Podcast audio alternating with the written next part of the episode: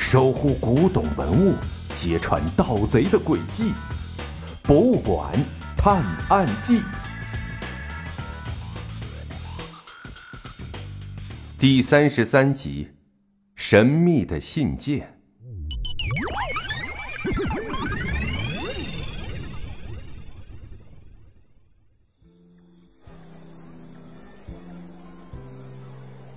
自源私人博物馆丢失鸡缸杯的案子，虽然被小盲道和小小贤成功破解，盗窃犯杨子鳄也被绳之以法，但是鸡缸杯却是一时半会儿找不回来了。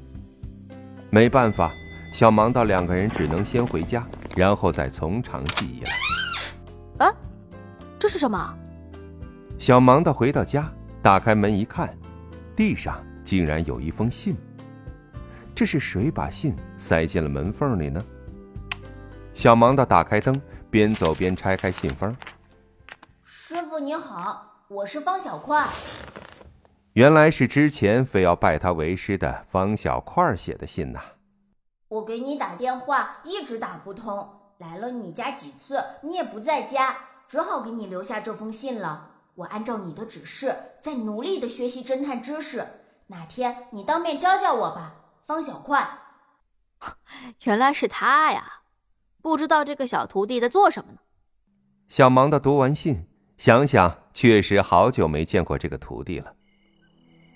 而方小块呢，此时正躺在他的床上，关着灯，不知道的还以为他睡着了，可实际上他正在舒舒服服的用手机在玩一款侦探游戏呢。这这也太难了吧！恐怕连我师傅都破解不了这个推理题吧。方小块闭上眼睛，努力的思考着，想啊想，总也找不到问题的答案。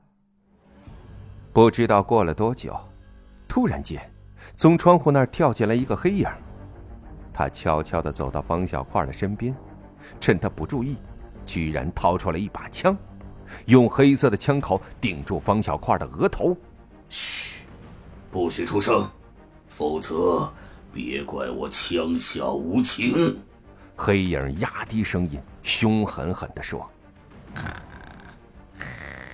呼，呼。”此时的方小块却打起了呼噜。原来，他早就在闭眼思考那个推理题的时候睡着了。他这一睡，简直比猪睡得还沉。屋里进了人，他根本就不知道。一转眼的功夫，天就亮了。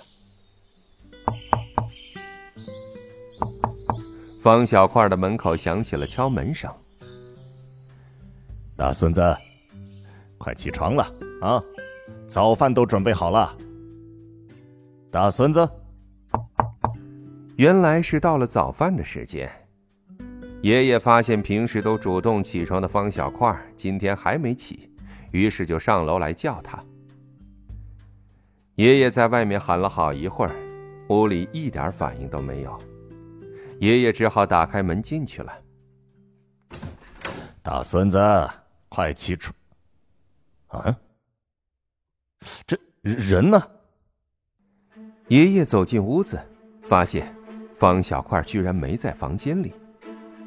即便是经历过大风大浪的爷爷，见到孙子莫名其妙的不见了，也是吓得脸都白了。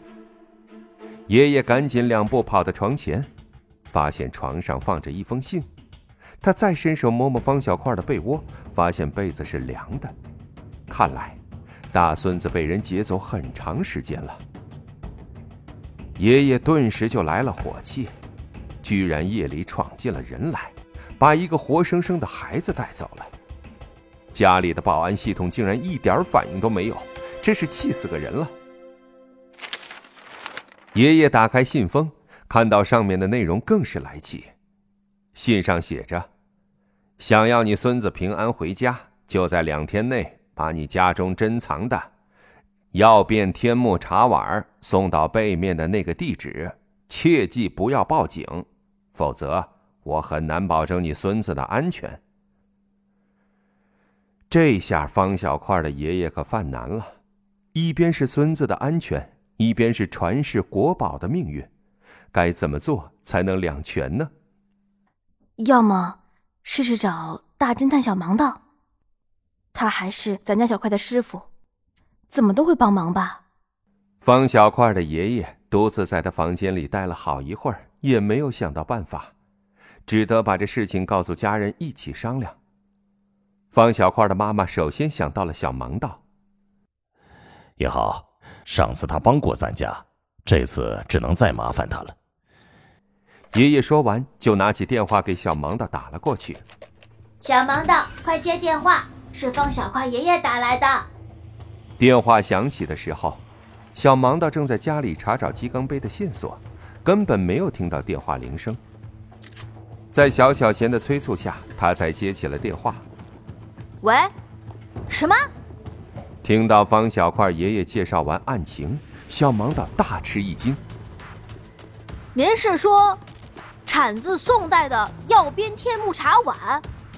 不是说这世上只有三件完整的藏品，都流落到日本了吗？您怎么会有意见？你说的没错啊，这个茶碗又叫做天目盏，宋代流行点茶文化，而天目茶盏是高档器具。所以也跟着流行了起来。天目茶盏中又以这药变天目茶盏为最好。所谓药变，是茶盏里有大小不同且不规则的斑点，在光的照耀下，会发出以蓝色为主的耀眼色彩，就好像宇宙的星云一样绚丽夺目。它在日本被称作碗中宇宙。只可惜，现今世上仅有三件完好无损的流传了下来。之前都在日本，我手上这件是托了很多关系，花了让人难以拒绝的大价钱从日本买回来的。听完方小块爷爷的话，小盲道一时间沉默了起来。喂，小盲道，你在听吗？爷爷听电话那头没声音，这才问道：“嗯，我在听。”小盲道回应说。我只是突然想到了一个好办法。什么办法呀？等见面聊。